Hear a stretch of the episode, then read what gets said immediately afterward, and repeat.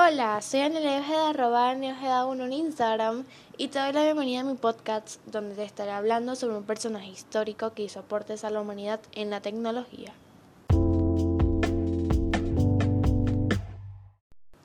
Y como les dije, hoy hablaremos sobre un personaje histórico y ella es Hedwig Eva Maria Kiesler, mejor conocida como Hedy Lamar.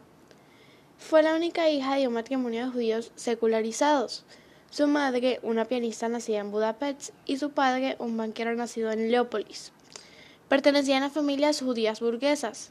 Desde pequeña destacó por su inteligencia y fue considerada por sus profesores como superdotada. Empezó sus estudios de ingeniería a los 16 años pero tres años más tarde, en 1933, abandonó la ingeniería atraída por su vena artística y empezó a actuar en el teatro berlinés como alumna del director Max Reinhardt.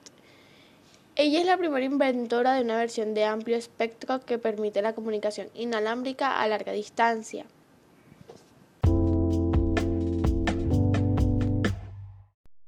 Al comenzar la Segunda Guerra Mundial, ella y el compositor George Antheil desarrollaron una patente para un sistema de guía por radio para torpedos que utilizaba tecnología de salto de frecuencia y espectro ensanchado para superar el eje de los Estados Unidos. Aunque la Armada de los Estados Unidos no adoptó esta tecnología hasta la década de 1960, su principio de funcionamiento se ha incorporado a la tecnología Bluetooth y es similar al método utilizado en versiones anteriores de Wi-Fi Aparte, se estaban experimentando sistemas de guiado de armas por control remoto mediante señales de radio. Y el uso de estas señales radioeléctricas dicen que presentaban dos problemas fundamentales. Una de ellas es que la transmisión es absolutamente frágil. Debido a la duración de la información, el enemigo puede escanear frecuencias en diferentes bandas de frecuencia y tener tiempo para ubicar y transmitir.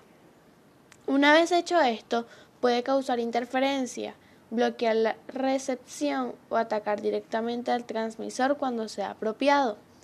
El riesgo que esto representa para los operadores de la estación es obvio, especialmente si son espías ubicados en territorio enemigo.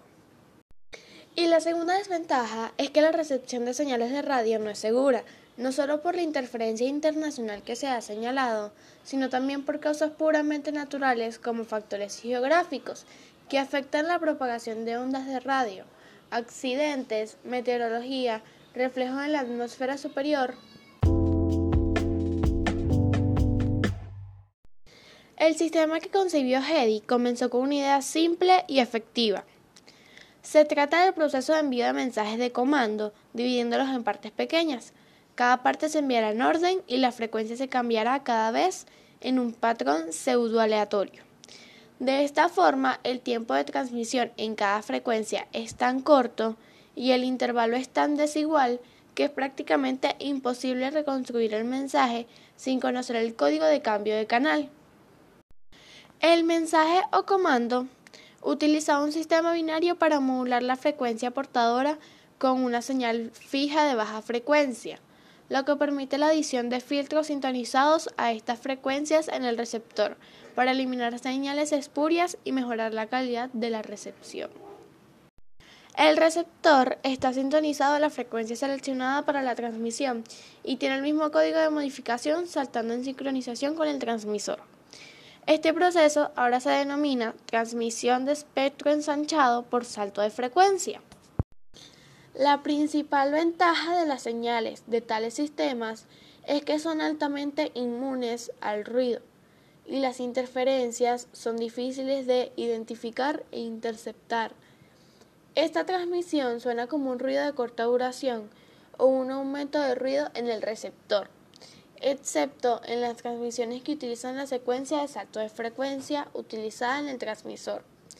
Además, estas transmisiones pueden compartir bandas de frecuencia con muchos tipos de transmisiones convencionales con mínima interferencia.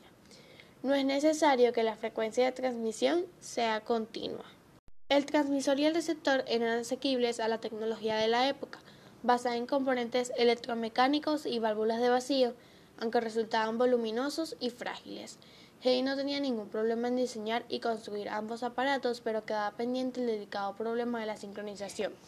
Necesitaba la colaboración de alguien muy experto y la casualidad vino en su ayuda. En una cena conoció a George Antheil, pianista y compositor norteamericano, admirador de Stravinsky e inmerso en los movimientos dadaísta y futurista. Dejando aparte las opiniones de los musicólogos, lo cierto es que Antheil había logrado sincronizar sin cables 16 pianolas que formaban parte de la orquesta mecánica y esta precisión es justamente lo que Hedy estaba buscando.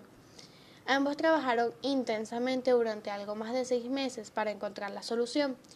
Emplearían dos pianolas, una en la estación emisora y otra en la receptora, y codificarían los saltos de frecuencia de acuerdo con los taladros efectuados en la banda de papel como en una pianola común.